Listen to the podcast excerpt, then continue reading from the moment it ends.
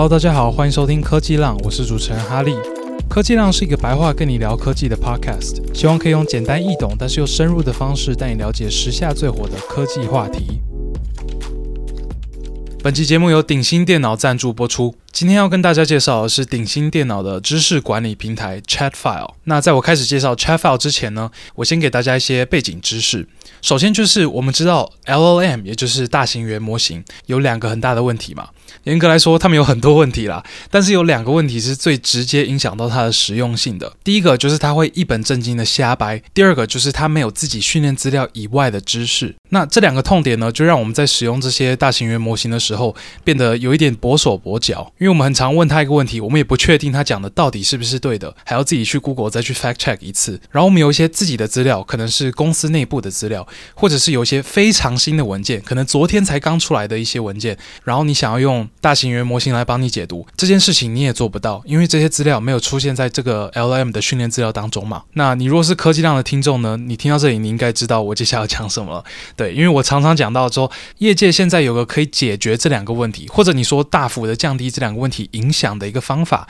叫做 RAG，R-A-G。RAG 在做的事情就是，你帮你的 LOM 外接一个资料库，让他在回答的时候可以参考这个资料库里面的资料进行回答。那这个时候，LOM 可以直接看着这个文件回答你的问题，他讲错话的几率当然就大幅下降。然后同时，他现在也等于是有了他训练资料以外的知识了。那我们今天要介绍这个鼎新电脑的 Chatfile 就是一个 RAG 的产品。它的使用方法很简单，它就是一个非常简洁的一个聊天的界面嘛。然后在这个聊天的界面旁边呢，你可以上传你的文件，你可以上传很多个文件，五个以上，然后所有常见的格式都可以，就是包括 PDF、Word、TXT file 等等。然后你上传完了之后呢，你就可以直接跟这个 Chatfile 的机器人聊天。聊天过程中，你可以问关于你上传的文件的任何一个问题，然后这个 Chatfile 的机器人呢，就会从你上传的所有文件中找出最相关的那个片段，然后用那个片段来进行回答。然后这边我也有特别去问他们这个产品背后的技术细节，因为我们科技浪讲到这个技术的话题都会讲得很深嘛，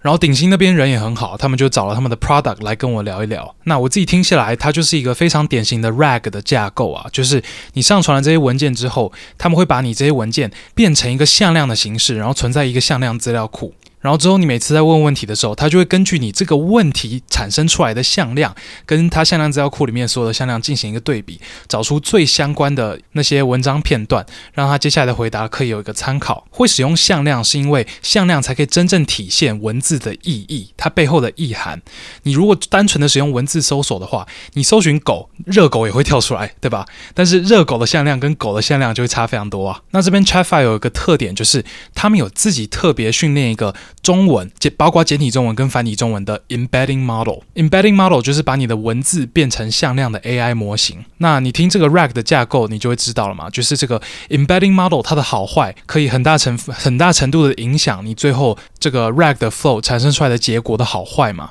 因为你一个很糟糕的 embedding model，你抓出了一些很不相关的文件，你当然没有办法好好的回答。所以鼎新电脑这个专门为中文设计的 embedding model，我觉得是非常好的。然后呢，他们的聊天机器人本身，他们的 LLM 本身就是 ChatGPT 三点五了，这个他们自己在官网也有讲了。然后他们的后端呢，全部都是使用微软的 Azure，所以你如果相信微软的话，你的资料就是安全的，然后我觉得你应该是可以相信微软啦。微软都做 B to B 的生意做了这么久了，那么这个 Chatfile 呢，鼎新他们也是有提供给我试用啊。那大家都知道嘛，我自己在测试这种 RAG 的 system 的时候，我都会做一个科技浪测试。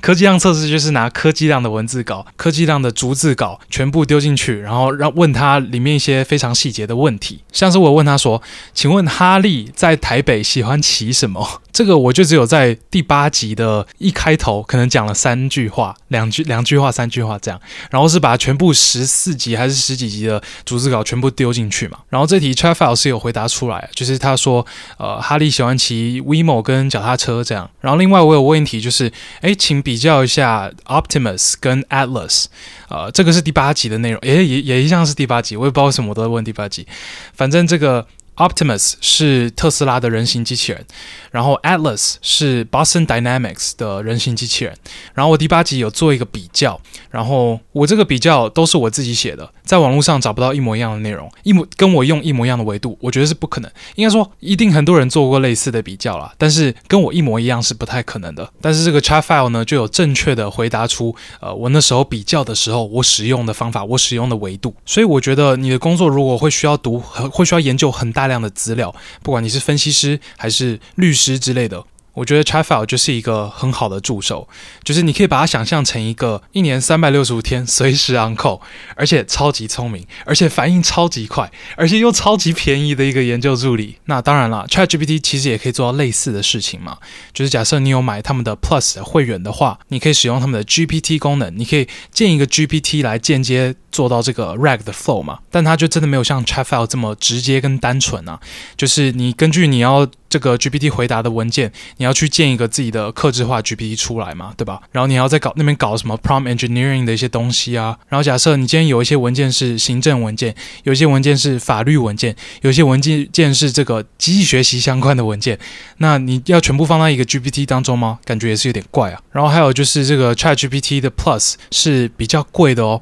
就是他们的个人版呢是一个月六百块台币嘛，就是二十块美金这样。但是顶新的 ChatFile 呢，个人版是一个月三百块台币，所以说是直接半价的概念。当然啦，我这边也不是说 ChatFile 一定比 ChatGPT 好，这边就是大家自己各取所需嘛，就自己去判断一下。如果你需要的克制化程度比较高，然后会想要一些呃 OpenAI 的 beta 功能，那你可能可以选择 ChatGPT。那你如果是想要非常单纯的想要解读你的文件，尤其是中文的文件，然后你不想要那么多太多复杂的功能，也不想一个月付六百块的话，你真的可以考虑一下 ChatFile。你如果想要订阅 ChatFile 个人版的话，本集资讯栏里面有一个优惠码，我这边就不念了，这是非常复杂的优惠码，你就自己复制贴上，然后这样你在订阅六个月或是十二个月方案的时候，你第一个月可以直接免费，立刻省三百块。有兴趣的朋友可以点进去看一下。那最后我也要说一下，就是 LLM 的系统是背上几率的，这我刚刚已经讲过，但我还是要强调，所以它是背上几率的，所以说不代表它有了参考资料之后，它就不完全不会犯错，它还是有可能会犯错。所以虽然这些产品我相信一定可以产生很大的价值，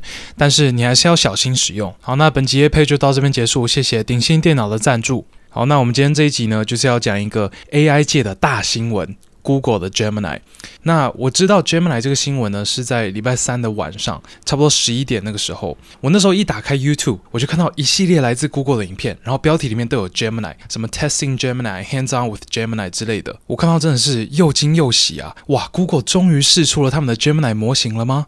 然后我就赶快上 X。我每次遇到这种大事，我第一件事就是去 X 上面看。然后果不其然的，上面我已经直接被 Google Gemini 洗版了。要知道，在这个时候，那些 Go 那些 YouTube 影片才出来大概呃三十分钟吧，就是观看数可能还只有几千而已。但是我的 X 已经完全被 Google Gemini 洗版了。由此可见，这件事是多么的重大。那 Google Gemini 就是 Google 最新的 AI 模型嘛。那它之所以会激起这么多的讨论，是因为我们对它的期待非常的高。那我记得 Google 第一次讲到 Gemini 这个词，就是他第一次说他们有在开发这个产品，是在今年的 I/O，呃，Google I/O 就是 Google 开发者大会嘛。那呃，应该是在今年五月左右的时候吧，他讲了这个他们有在开发 Gemini。那 Google 那时候是都没有讲什么细节嘛，他们就是说这个模型会超级强之类的，就是一些形容词这样。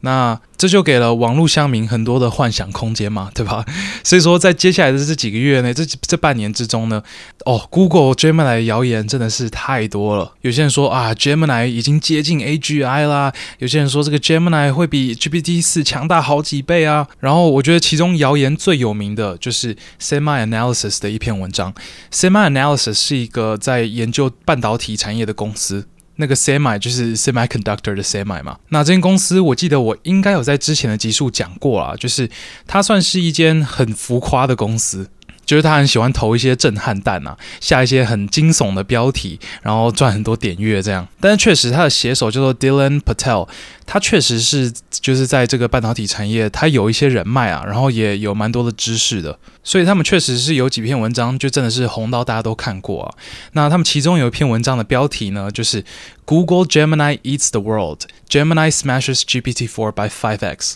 就是 Google Gemini 吞噬全世界，然后 Gemini 会比 GPT-4 强五倍，直接碾压 GPT-4 这样。那这篇文章呢，就是他们呃最爆红的一篇文章之一啊。他们这篇文章刚出来的那两个礼拜呢，每个人都在读这篇文章，一堆人在转发，一堆人在讨论，甚至连 OpenAI 的 CEO Sam Altman 都在都发了一个推文在呃讨论这篇文章，应应该说他是在嘴的 Patel。那整篇文章超级长，然后还有一部分是要付费才可以看到，但是它全部都在讲一个概念而已，就是 Google 有超级无敌多的 GP 呃 TPU 跟 GPU，所以他们 train 出来的模型一定会比 GPT 四强非常多。那我记得我应该有跟大家讲过嘛，就是我对于 Dylan Patel 的看法，就是我觉得他是一个很浮夸的人啊，而且他是一个非常硬体的人，就是他我觉得他不太懂软体，他都从一个硬体的角度出发在看事情。但是决定一个 AI 模型强度的，并不是只有硬体而已啊，又不是有算力就赢。他每他很喜欢讲这种话，就是有算力就赢。但决定一个模型的强度的因素，除了算力以外，很重要的还有资料嘛，然后还有你的演算法嘛。所以说，所以我真的觉得事实没有他想象那么简单呐、啊。然后这次 Gemini 的呃 release 也印证了这件事啊，就是先跟大家爆雷一下啦，就是 Gemini 没有比 GPT 四强五倍，好不好？它也没有碾压 GPT 四，好不好？所以说这全部都是错误的。但是他的文章其实我还是会看啊，因为我不知道他从哪里搞来的，但他总是有一些内部的消息。对，好了，扯得有点远了。反正我想讲的就是，大家对于 Gemini 的期待都非常高。OK，尤其很大一部分是从这个 SemiAnalysis 的这篇文章出来的，带起了这一波。大家对于 Gemini 的幻想，这波讨论，然后原本 Google 就是预计在今年年底的时候，就是接近现在这个时间要发布 Gemini 嘛，那大家都很期待，但是我们一直等到十二月都还没有出来，然后呃前一阵子好像有听有一个有一些消息是说，诶，他们好像要延后到明年年初再来呃 release Gemini，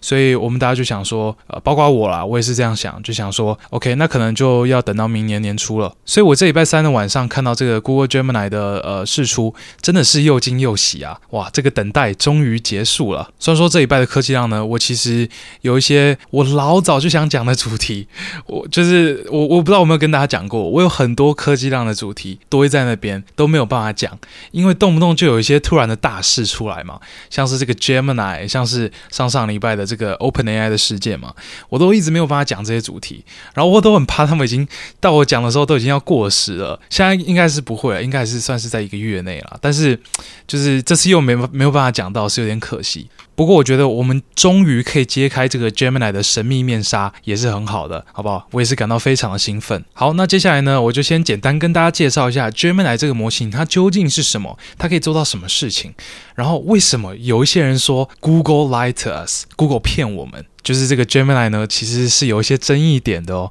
这边我觉得蛮有趣的，我们可以讲一讲。然后除此之外呢，我也会带大家看一些我觉得 Gemini 有的亮点。然后它跟 OpenAI 的 GPT 四比起来，到底谁赢谁输？OpenAI 在 AI 产业的领先位置是否终于要让位了呢？好，那首先是这个 Gemini 的简介。我先讲一下这个 Gemini 究竟是什么样的一个模型。它其实呢就是一个 LLM，一个大型语言模型。也就是说，它跟这个 GPT 四、GPT 三、Anthropic 的 Claude、呃，脸书的 Llama 一样。它就是一个 LLM，它一样就是一个在做 next word prediction，或是你更精确来说，应该是 next token prediction 的一个机器。也就是说，它们的架构其实是一模一样的，它们都是采用一个叫做 transformer 的神经网络架构。具体来说，这个 transformer 究竟是什么，我就不多加介绍了，这边比较技术一点了。好，那反正它们架构是一样的，只不过唯一不一样的地方就是在这个 Gemini 呢，它是多模态的，模态也就是 modality，再讲的就是呃，像是。是文字是一种模态，呃，影片是一种模态，图片是一种模态，声音是一种模态，有点像是五官的感觉，这些 AI 的五官。那这个 Gemini 模型是多模态的，意思就是说，它不只是吃文字然后吐文字而已，它可以吃四种模态，它可以吃文字、图片、声音跟影片。然后它吐出来的它的 output 有两种模态，有文字跟图片，所以它真的算是现在所有大型语言模型当中呢最多模态的一个。除了它以外，我们原本有有的一个多模态模型呢，就是 OpenAI 的 GPT-4V 嘛，就是它可以吃文字跟图片的 input，然后 output 是只有文字这样。但是我必须说，Gemini 这么多模态，我必须在声音跟影片这两个模态旁边打一个问号，因为我还没看过一个我觉得是可以相信的一个 demo，是在 demo 它的声音跟呃影片的模态能力的。他们确实是有出一些影片是在 demo，呃，这个声音跟影片的模态，但是呢，我现在不太不太确定我能不能相信这些 demo，所以我还是先打个问号，因为我们发现有一些 demo 呢，他们是造假的嘛，这边我待会会再跟大家说。好，那接下来介绍 Gemini 的 size，这个 Gemini 呢有三种不同的大小，分别是最大的 Gemini Ultra，然后中型的 Gemini Pro 跟微型的 Gemini Nano。Gemini Ultra 可以媲美 GPT 四，那 Gemini Pro 呢，差不多是在这个 GPT 三点五的 level，然后这个 Gemini Nano 呢，则是可以在手机上面跑的一个非常微型的模型。这边我觉得他们有 Gemini Ultra 跟 Pro 是很正常的嘛，就是通常一般公司在 release 他们的大型语言模型都会有不同的 size，然后通常都会有像 Ultra 这种 size 跟 Pro 这种 size，但是有 Nano 这种 size 的模型呢是蛮少的，我觉得一直以来都只有 Google 比较认真在做这件事情而已。我觉得他们推出这个 Nano 真的是非常棒，因为这样做呢，等于是在加速这个呃边缘的 AI 的进展。所谓的边缘 AI 呢，就是在边缘装置上面跑 AI 嘛。边缘装置呢，就是你平时手边摸得到的这些 3C 产品，像是你的手机、你的笔电这种你自己可以拥有的这些 3C 装置，叫做呃边缘装置嘛。那边缘 AI 就是在这些装置上面跑 AI 模型。那当然，因为这些装置它里面的处理器没有像是云端的伺服器。这么强嘛，所以说你要你能跑的模型就会小非常多。然后通常这些 AI 公司或是科技巨头呃推出的这些大型语言模型呢，呃通常都没有办法在手机上面跑，呃几乎没有啦。像是拉玛就不可能，不太可能在手机上面跑嘛。啊、呃，虽然说在笔电上面跑是可以的，但是 Google 呢总是会推出一个在手机上面也可以跑的模型。就是他们五月的时候在 I/O 他们不是发表了他们的 Palm Two 模型吗？那那时候他们也有发表一个呃四种不同的。Size 嘛，其中一个 size 最小的叫做 Gecko，也是可以在手机上面跑的。那 Google 这么做，从一个商业的角度来看，也是非常合理的嘛，因为他们有这个 Pixel Phone 的这个 product line 啊。那我自己也是很乐见这种情况啊，因为我觉得哇，手机是我们一天会花这么多时间在上面的呃一一个一个装置，然后我真的觉得现在在上面做的很多事情都可以被 AI 优化，然后都没有被优化，所以我觉得总而言之呢，Google Gemini 有一个 Nano 的 size 很赞。好，那在再来。Google Gemini 究竟有没有比 GPT 四强呢？我觉得细节这边他们的成绩的比较，我们可能留到待会儿再讲。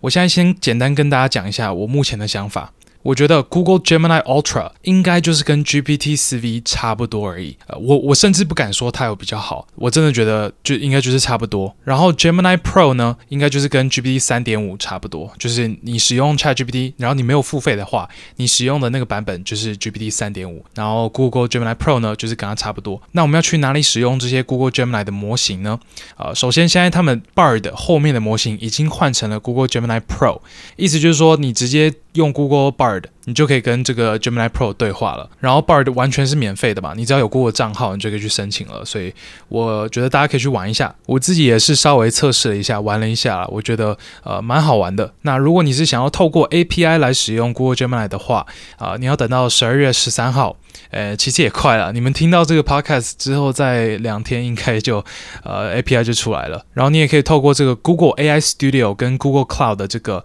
呃 Vertex AI，把这些 Gemini 模型呢整合到你的呃应用程式当中。那 Google Gemini 的简介就差不多到这边。那最后再补充一点，就是他们还有同步释出一个 Gemini 微调出来的一个 coding 模型，叫做 AlphaCode 2。也就是他们使用这些呃 coding 的资料集呢，去在呃把这个 Google Gemini 模型进行再训练，训练出了一个叫做 AlphaCode 2的模型。那这个 AlphaCode 2的模型呢，我觉得大家的讨论很少啊，就是呃，大家都在看 Gemini 本身嘛。但其实我觉得这个 AlphaCode 2有很多值得讨论的点哦，我觉得算是一个亮点之一。这边我们可能晚一点再介绍。好，那接下来呢，我们就来聊一点有挂的内容，就是 Google 究竟骗了我们什么？最近这几天，国外的科技媒体已经开始报了嘛，就是呃，他们有报说 Google 的 demo 影片是骗人的。我不确定台湾的媒体有没有报这个新闻啊，应该是有啦，因为他们都抄国外的。嘛，他们可能玩玩个几小时吧，但他们都会抄国外的。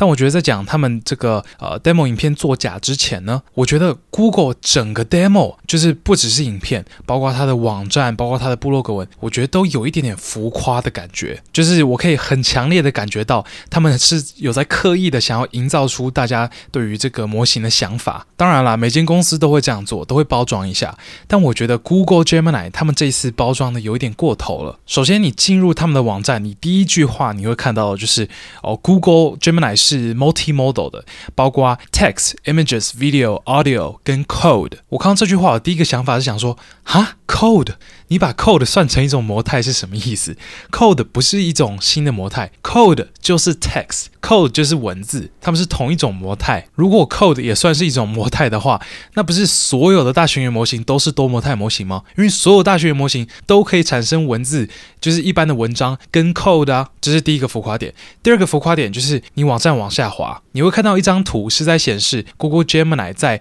MMLU 这个测试上面的成绩。MMLU 就是拿来测试这个大型模型的一种呃测试啊。这边我待会儿会再详细讲。那这张图呢，就是显示了这个呃 Google Gemini 跟 Human Expert，就是呃一般的人类啊，然后以及这个 GPT Four 他们的成绩比起来，呃的的的一个比较的图片啦。那 GPT-4 就是在最下面了，它的成绩是八十六点四趴，再来是 Human Expert，它的成绩是八十九点八趴。那在最上面的呢是 Google Gemini Ultra，它是九十趴。那我第一次看到这张图呢，我是在我手机上面看到，然后那时候看到整个图的比例是完全不 make sense 的，就是 Google Gemini 在超爆上面，然后 Hum 它离 Human Expert 的成绩是差超级多的，它是在一个非常高的地方，但其实你看实际数字。九十趴跟九十八点八趴根本只差零点二趴而已。然后你跟这个 Human Expert 还有 GPT 四的这个距离比一下，你就知道那个比例是完全不 make sense 的。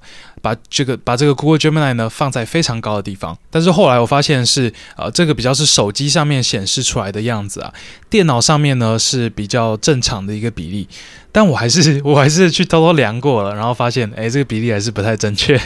就是它离实际正确的比例没有差非常多啦，但他们还是有稍稍的调一下这样。然后至于手机上面的图呢，我后来发现他们也改掉了，就是他们应该找前端工程师去 fix 过了，所以说目前看来是没问题的。反正从这一点呢，我们是可以看得出来，Google 是想要透过这个稍微微调这个图的呈现的样子，让 Gemini 看起来是真的是高高在上，但这边。我自己是觉得，呃，还还行啦，不算是骗。因为我自己也以前也是在顾问业待过嘛，然后我上一份工作也有很多跟这个客户要沟通 data 的部分。这边在做这个资料视觉化的时候，我觉得多多少少都是会选择一个可能对于我们比较有利的呈现模式啊。所以说这这边我是可以理解，但是接下来的这一点，我觉得真的就是骗了，cross the line。就是 Google 有出一个 Gemini 的 demo 影片，六分钟的。严格来说，他们出非常多的影片啊，但是六分钟的那个 hands-on demo 影片。片是最多人观看的，我刚刚 check 了，到现在已经有两百多次的观看次数了。那这个影片呢，我建议大家可以点进去看一下，我我会把链接放在这个本集的资讯栏里面。在这个影片当中呢，哇，Gemini 看起来真的是像是活着的一样，就是像是有有人类的灵魂一样，哇，真的是非常生动。像是这个测试者呢，有做一个这个剪刀石头布的动作给 Gemini 看，然后问 Gemini 说我在干嘛？这是他是用影片的形式呈现哦，就是他他手这样。呃，那叫什么？甩两下，然后剪刀甩两下，然后石头甩两下布，然后问 Gemini 说：“我现在在干嘛？”而且他是用声音问哦，他不是呃打字问 Gemini，他说：“What am I doing？” 然后 Gemini 就说：“哦，你现在在玩剪刀石头布。”然后还有一段是，呃，我觉得我看我自己第一遍看那个影片的时候，我被震惊到最多的时候，就是我那我看到那段，我是真的觉得天呐，现在 AI 真的可以做到这种程度吗？太扯了！就是他们有一个片段，就是呃，这个测试者呢，桌上放一颗这个纸球，然后他拿三个杯子，其中一个杯子把这个纸球给盖住。然后这个时候，Gemini 就说：“好哦，你是想要我猜这个纸球现在在哪个杯子下面吗？好，我接受挑战。”然后这个测试者呢就开始移动这些杯子，就是呃，应该说对于一个人类来说，其实不会很难的事情，就是你两只眼睛直直的盯着中间那个杯子，然后看它被移到哪里就好了。呃，对于人类来说，应该是可以蛮简单回答出来的。但是他移完之后，Gemini 直接说 “to the left”，就是左边那个，然后是正确的。我我整个吓傻诶，因为我那时候看到这个 demo，我心里在想的是。他在做的事情应该是他把这个呃，他变魔术，诶，这算变魔术吗？还是算是一个猜谜？反正他把这个移动杯子的游戏的影片给录下来，然后这个把这个影片当做 input 直接丢给 Gemini，然后 Gemini 就猜出说，呃，现在这个。一阵移动完之后呢，球应该在左边的杯子下面。意思就是说，Gemini 单纯靠这个影片就猜出说这个球在哪里。我觉得这件事情，依我现在对于这些大型语言模型的了解，我觉得要做到是非常非常困难的一件事。就是在 Gemini 之前，我们最先进的这个呃多模态模型就是 GPT-4V 嘛，就是它懂，它有一些视觉知识，在文字知识以外，它还有视觉知识。那对于 GPT-4V 来说，它的视觉知识的程度就只有到一个程度，就是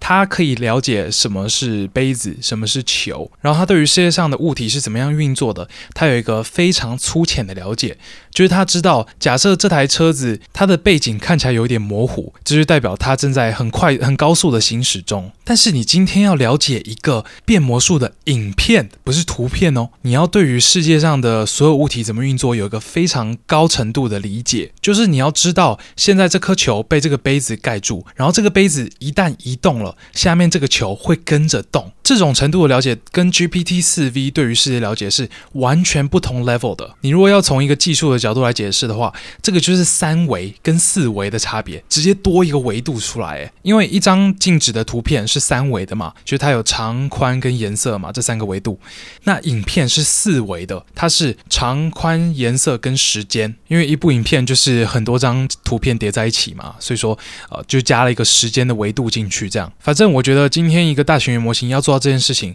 绝对可能是，我觉得是有可能的。就是我们从一些现在很流行的一些 video diffusion model 嘛，就是，诶，这边可能比较技术一点啊。反正就是最近在 machine learning 的圈子很流行一些，就是呃，可以产生影片的模型，可以产生动画的模型。就是你输入一串文字，或者是你给它一张静止的图片，它就让这张图片开始动起来，或者是呃产生。产生出你文字叙述的这个影片，这样，那这些模型呢，我自己觉得他们对于这个呃世界物体怎么运作的呃理解呢，已经是比 GPT 四 V 对于图片的理解更强了。就是他们会知道一些非常基本的，就是呃在风吹的情况之下，头发要怎么样飘之类的。所以这些 Video Diffusion Model 就已经证实了，就是 AI 是可以理解影片的这件事情。只不过他们对于影片的呃理解呢，目前还是在一个非常浅的阶段，就是他们只能产生呃可能四秒左右的影片。不过我觉得哪一天 AI 对于这个长影片的了解到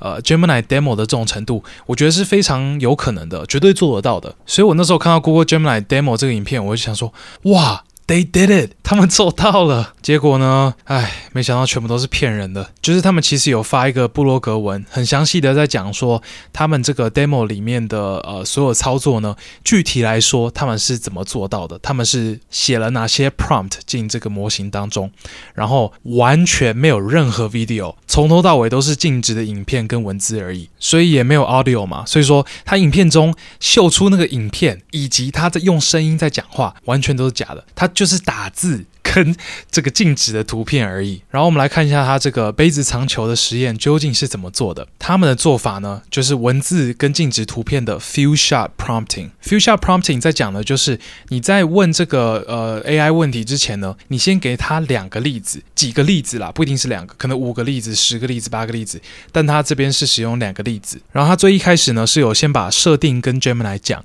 就他跟 Gemini 说，呃，第三个杯子下面现在有一颗球，光是这边。就跟 demo 不一样了嘛，对吧？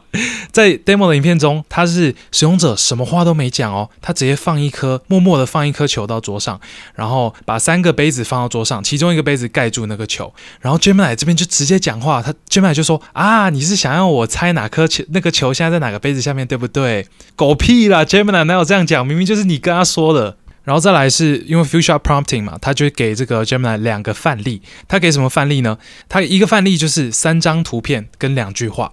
一张图片是显示使用者把左手跟右手放在这个呃球杯上面的这个样子。那第二张图片呢是显示这个呃使用者对调了这两个杯子之后，他手的姿势，手的姿势会反过来嘛，就有点不一样这样。然后第三张图片呢就是三个杯子，然后没有手的图片。然后下面的两句话呢，第一句话就是写说 swap two and three，就是呃我现在正在进行呃第二个跟第三个杯子的对调。然后第二句话呢，就是在讲说 current state empty ball empty，也就是在跟 Gemini 说，目前呢对调完了之后呢，呃，现在三个杯子杯子的状况是空的，然后有球，然后空的。然后他给了 Gemini 两个例子之后呢，他就给他三张图片，然后一张图片就是他要他抓着两个杯子嘛，就是要换那两个杯子。第二张图片就是那两个杯子换完之后他手的样子。然后第三张图片就是呃三个杯子没有手。然后接下来就让呃 Gemini 自己把话接下去。Gemini 就说 swap 一跟三，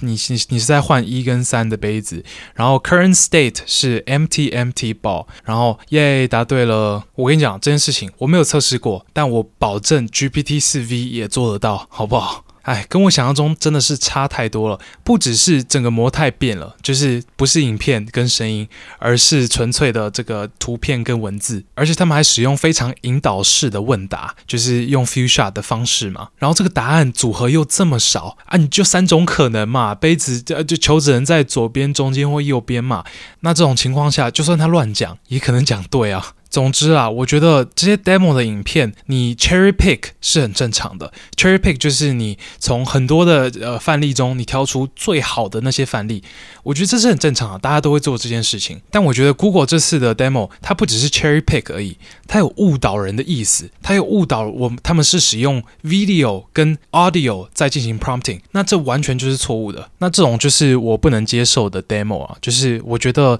你这样已经不是呃夸饰了。你是完全是在说谎啊。那了解到了这件事情之后呢，他还有其他一些影片是在 demo，专门 demo 他的这个呃声呃 audio 的 modality，就他可以理解。人讲话的语气之间的一些微妙差异，甚至是中文的这些声调差异，这边呢，我都先画上了一个问号。所以说我一开始才会跟大家说，它四种模态，呃，文字、图片、声音跟影片，声音跟影片这两个模态，我要画上一个问号。我在没有自己亲自测试过之前，我都会先画上一个问号。但是好像投资人没有没有被影响太多啦。其实 Google 在发表了 Gemini 之后，他们的股价飙了将近五趴吧，我记得。然后在这件这个造假事情爆出来之后呢，他们股价是跌了一点回去，对，但没有说跌很多。那大部分的媒体呢，应该就是讲到这边而已，就他们讲到说，Google 这个六分钟的 demo 影片基本上都是假的，就这样而已。但是故事并没有就此结束，就是我有自己去看他们的的 technical report，他们有出一个六十页的 technical report，然后我去详细的看了一下，他们究竟是怎么样去衡量 Google Gemini 跟呃其他 GPT 四的成绩的比较的。那这边呢，我又看出了一些他们浮夸的地方。首先，我们在衡量这些大型语言模型的时候，我们会用很多种不同的 benchmark。这边 benchmark 我在讲的其实就是一种测验啦，对，我们会用很多种不同的测验来测试这些大型语言模型各方面的能力，包括它的数理能力、它的普遍知识能力等等。那在这些 benchmark 当中呢，Google 最爱说嘴的两个数据就是 Gemini 在三十二个 benchmark 里面，它其中有三十个都是 state of the art。state of the art 就是呃全世界第一的意思，就是他们是第一名的模型。然后另外一个数据呢是他们在 MMLU。呃，MMLU 刚刚我有讲过嘛，就是它是其中一个 benchmark。那这个 benchmark 是最常用来呃衡量一个大型语言模型它对于世界的普遍知识的。因为这个 benchmark 里面基本上它就是很多很多的问题。那这些问题呢，涵盖了五十七个科目，就是从比较一般的人文、社会科学、数学到非常专精的，像是法律跟呃伦理等等。然后它的题目难度呢，从小学等级、初阶等级。到最最难的这个高阶的职业等级全部都有，所以它是对于一个大型语言模型，它呃一般知识的一个非常全面性的一个测验。那 Google 最爱说嘴的一个资料就是他们在 MMLU 的呃成绩呢是九十趴，意思就是说他们答对了九十趴的问题。与此同时呢，GPT 四是八十六点四趴，诶，所以看起来好像是 Gemini 比较好哦，然后好了大概三趴多哦，但是他们在这两个成绩下面有写一个小字。他们在 Gemini 的九十趴下面呢，他写了一个小字，写说 COT at 三十二。然后在这个 GPT 四的成绩下面呢，他一样写了一串小字，写说 five shot。这个小字的意思是在讲他这个成绩是透过怎么样的测验而取得的。所以说，他们测试 Gemini 的方式跟他们测试 GPT 四是不一样的。Gemini 是用 COT 的方式得到了这个九十分，然后 GPT 四则是用 Five Shot 的方式得到了五十六分。然后我点进他们这个 technical report 里面看，它这个详细的数据，我发现，当 Gemini 用一样用 Five Shot 的方式进行测试的时候，就是跟 GPT 四一模一样的方式进行测试的时候，它的成绩是八十三点七八，所以说它比 GPT 四还烂。这样真的是很贼啊，对不对？你真正 Apple to Apple 的比较的时候，你还是输 GPT 四嘛，对吧？那你之所以会赢，完全是因为这个 COT 的方法比 Five Shot 的方法更好。那我这边就来解释一下 COT 跟 Five Shot 是什么好了。首先，Five Shot 就是其实就是我刚刚讲的那个 Few Shot Prompting 啊，那它是用 Five Shot，就是五个例子这样。意思就是说，在你这个呃，你的 AI 在回答问题之前呢，你先给它五个类似问题的例子，例子就包括问题是什么，答案是什么，问题是什么，答案是什么，问题是什么，答案是什么，然后最后你再问你的问题，然后让它。给出答案，这样。那么这个我已经讲过很多次了，但就是这些神经网络、这些大型语言模型，它在做的事情就是模式辨认而已。所以说，你先给它一些非常呃接近的模式，然后直接让它 copy 这个模式，然后辨认出其中的规律，这样是会大幅增加这些大型语言模型的成效的。就是比起你完全不给它任何例子，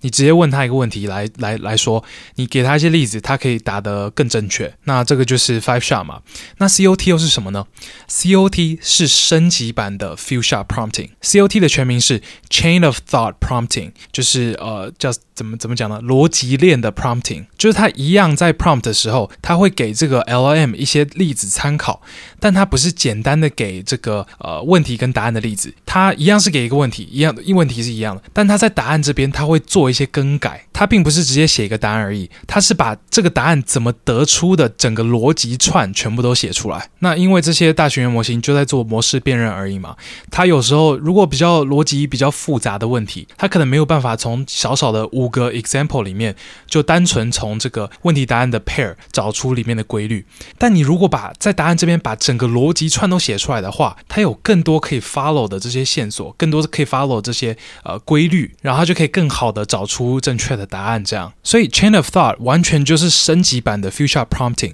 然后你拿 chain of thought 跟 future prompting 比，一定是 chain of thought 会比较好，这是不公平的比较。而且你知道吗？Google 做的不止这样，它不是使用一般的 chain of thought 而已，它是使用 chain of thought at thirty two，这个又是一个升级版的 chain of thought，就是它并不是透过这个一个 chain of thought 呃的一些范例，然后产出一个答案，那个就是正确答案。它是使用这个 chain of thought 的过程，产出三十二个不同的答案，然后在这三十二个不同的答案里面看出看说。哪一个回答是占多数，然后呃占多数的那个回答才会被当成最终回答。所以他们是使用了呃 future Prompting 的进阶版 Chain of Thought，然后又使用了 Chain of Thought 的进阶版 Chain of Thought at thirty two。但其实这还不是全部。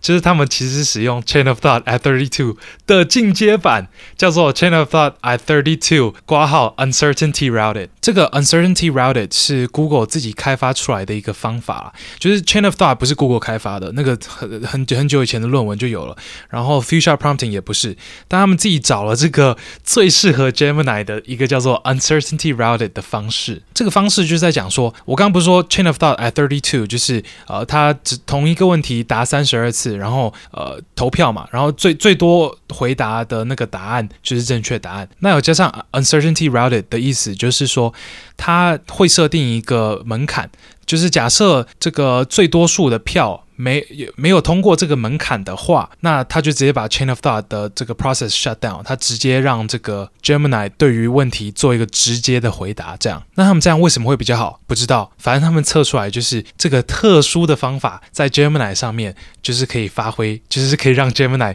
成绩刷到九十分，就是这样。所以这。多么的 hypocritical，就是你看 GPT 四，人家是用 five shot prompting 在在做这个 MMLU，然后做到八十六分，那你嘞？你用 Five Shot Prompting 的进阶版 COT，然后 COT 的进阶版 COTs 三十二，又进阶版 COTs 三十二 Uncertainty Routed，然后做到九十分，然后你你把这个数字写得这么大，这样你良心过得去吗？不过这边有个细节我也是要讲一下，就是呃 Technical Report 里面也有写出说 GPT 四用呃 Chain of Thought at thirty two 的方式进行 Prompting 的成绩，那他们的成绩呢是八十七点二九趴，所以说也是没有到九十趴。但是它下面的挂号有一个挂号叫做 via API，意思就是说这个不是 OpenAI 做的测试，也不是其他呃第三方做的测试，这是 Google 他们自己使用 GPT 四的 API 做出来的测试。所以你觉得有没有可能是 cherry pick？呃，in this case 是 pick bad bad cherry，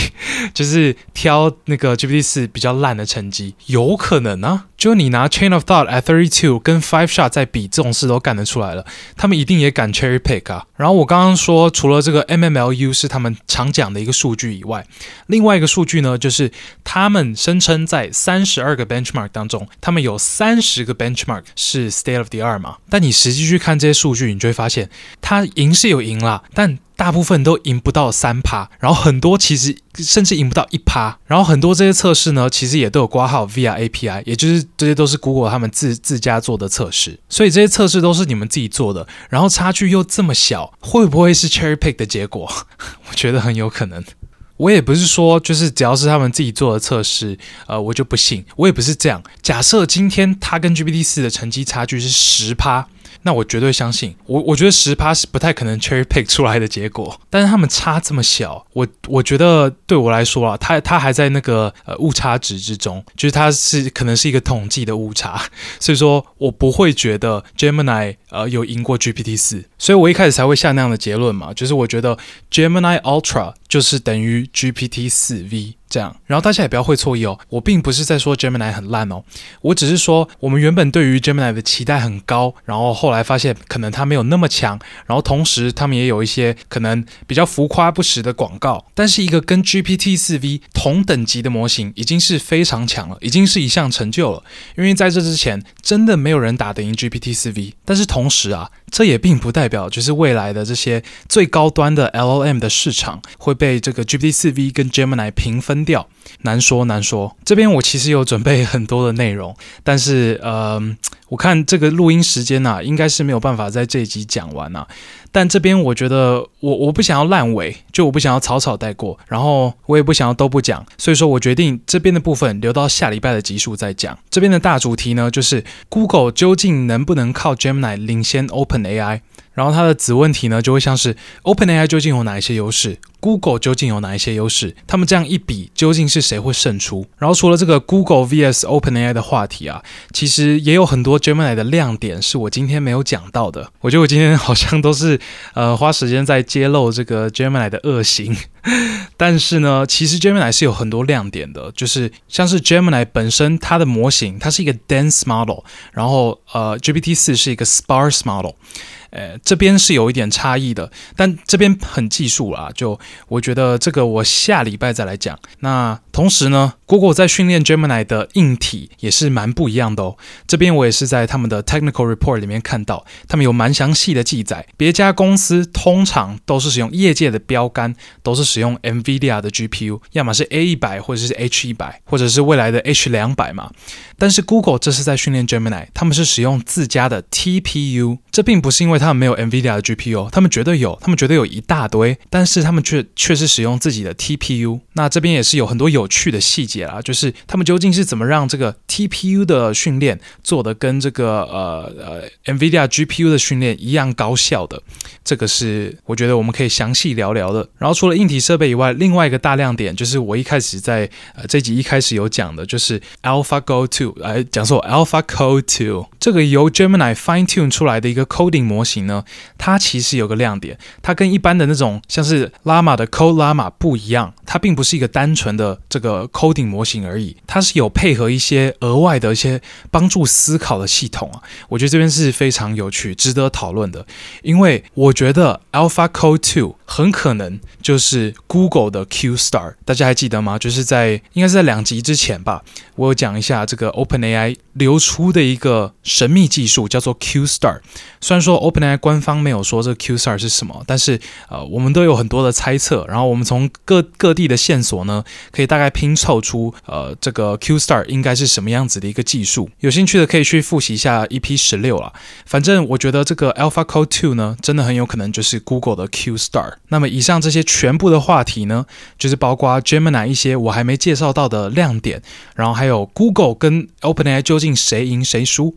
这一部分的讨论呢，我们就全部留到下礼拜的科技浪，我再来详细跟大家解说。因为这些东西讲一讲，讲完了应该也是一整集啊，里面有许多重要然后又有趣的资讯，我觉得大家可以期待一下。那在这集结束之前呢，也是跟大家最后提醒一下，就是我们刚刚讲到的这些拿来测试语言模型的这些 benchmark，这些所有 benchmark 都不是完美的指标。这边我之前也强调过了嘛，就是这些 benchmark 真的有非常多的缺陷，其中一个最大的就是这些 benchmark 多多少少应该都有混入训练资料当中，像是我们刚刚讲到的 Gemini 拿九十分的这个 MMLU 嘛。这个 MMLU 二零二零年的九月就出来了，它已经在网络上活跃了三年了。你觉得 Google 在网络上爬训练资料的时候，它没有爬到 MMLU 吗？它一定有爬到 MMLU。所以我觉得大家在诠释这些 benchmark 的成绩的时候，也要抱持着一丝怀疑之心呐、我看现在很多媒体真的就直接拿这个成绩，就直接拿它当做绝对的指标来比较这些模型的好坏。我觉得这样子不太好啊。那更好的做法有什么？第一个就像是 xAI 在做的，xAI 就是马斯克的 AI 公司嘛，它有个呃聊天机器人叫做 Grok，那他们在测试 Grok 的时候呢，他们也是有跑这些传统的 benchmark。但是他们跑完了，然后结果写完了之后，他们下面又加了一段，他们写说，at this point，这些 benchmark 都已经 mix into the training data 了。不好意思，刚刚我在回想那个原文，然后边想边讲，然后就一直中英夹杂。反正他的意思就是说，我们知道这些 benchmark 应该。多多少少有混到我们的训练资料当中，所以我们用一个全新的测试来测试这些模型。这个全新的测试呢，就是他们在这个 Grok 推出的大概一几个礼拜前，还是一两个月前，呃，在匈牙利的一间高中的一个呃段考考题，哎，我记得是这样，细节我有可能是大学，我也忘了。反正他们就是一个拿一个才刚出炉的一个呃一个测试题来分析这些大型语言模型的能力。我觉得这样子是有比较好。一点，但是当然这样子也麻烦很多啦，所以说啊、呃，大部分公司都没有做这种事。对了，我今天早上看到一个超好笑的，就是有人问 Grok 呃一个可能比较危险的问问题，然后 Grok 就回复说，根据 OpenAI 的 policy，我们没有办法回答这个问题。意思就是说，他以为他自己是 ChatGPT，所以看来呢，这个呃 Grok 的训练资料呢，不只是掺了很多的 benchmark，他们还掺了很多的 ChatGPT output。好了，这题外话了，反正你要检测这些大型语言模型，你要么就是，我觉得你你应该要做一个比较新的测验，这样子会比较好。然后另外一个方法呢，就是使用 Chatbot Arena 的方式。这个 Chatbot Arena 呢，是一些 Berkeley 的人做的一个专案啊，他们就是有一个 LM 的排名，LM 的 leaderboard。那这个排名的决定方方式呢，并不是靠一些 benchmark 的成绩，而是靠他们的 Elo rating。Elo rating 通常是我们拿来鉴定一个呃西洋棋手他的能力的一个指标。它的核心概念就是每个人都会有一个代表他自己的分数，那这个分数会经过他每一次的比赛进行调整。调整的方式就是很直觉，你如果下赢了比你还强的人，那你的分数就会多很多。那你如果下赢了就是一般的人，或是甚至比你弱的人，那你的分数可能没什么改变。然后反之亦然啊。就是你输给很弱的对手的话，你的分数就会降很多。那你输给呃比你强的对手的话，你分数也不会改变太多。那这个 Elo rating 呢，对于 chess 来说是一个呃最公平的一个指标，因为你不可能说你今天赛道不小心下赢了这个世界第一的棋王，你就立刻变世界第一，不可能这样嘛。你一定是根据你每一盘棋的结果，然后你每一盘棋的对手，慢慢的调整你自己的分数，然后最后会达到一个平衡点。然后同时这个分数也会是动态的，就是你如。如果有一直在变强。这个分数就会跟你的分数就会跟着慢慢变强，因为你慢慢可以打赢越来越多人嘛。那这个 Chat Arena 也是一样的概念，只不过这边的输赢是让使用者盲测决定的，就是使用者同时会跟两个不同的 L M 讲话，但使用者不会知道这两个 L M，呃哪是哪一个模型这样。然后使用者要纯粹从他得到的这两个 L M 给他的答案里面挑出一个他觉得比较好的。那被挑中的那个 L M，当然就是那一局的赢家。然后他们真的是用这个方法，在很多人身上跑的这个测试，应该说很多人是自主进行这个测试啊。然后他们呃就算出了一个所有的 L M 他们的 Elo rating。那这边就是简单跟大家介绍到这边啊，就是跟大家说，呃，你你不要只看这些 benchmark，其实有其他东西可以看。好，那呃这礼拜呢，其实非常的开心，因为我们科技浪久违的又进入 Apple Podcast 综合排行的前五名了。虽然说我们录音的这个时候呢，我已经掉出前十了，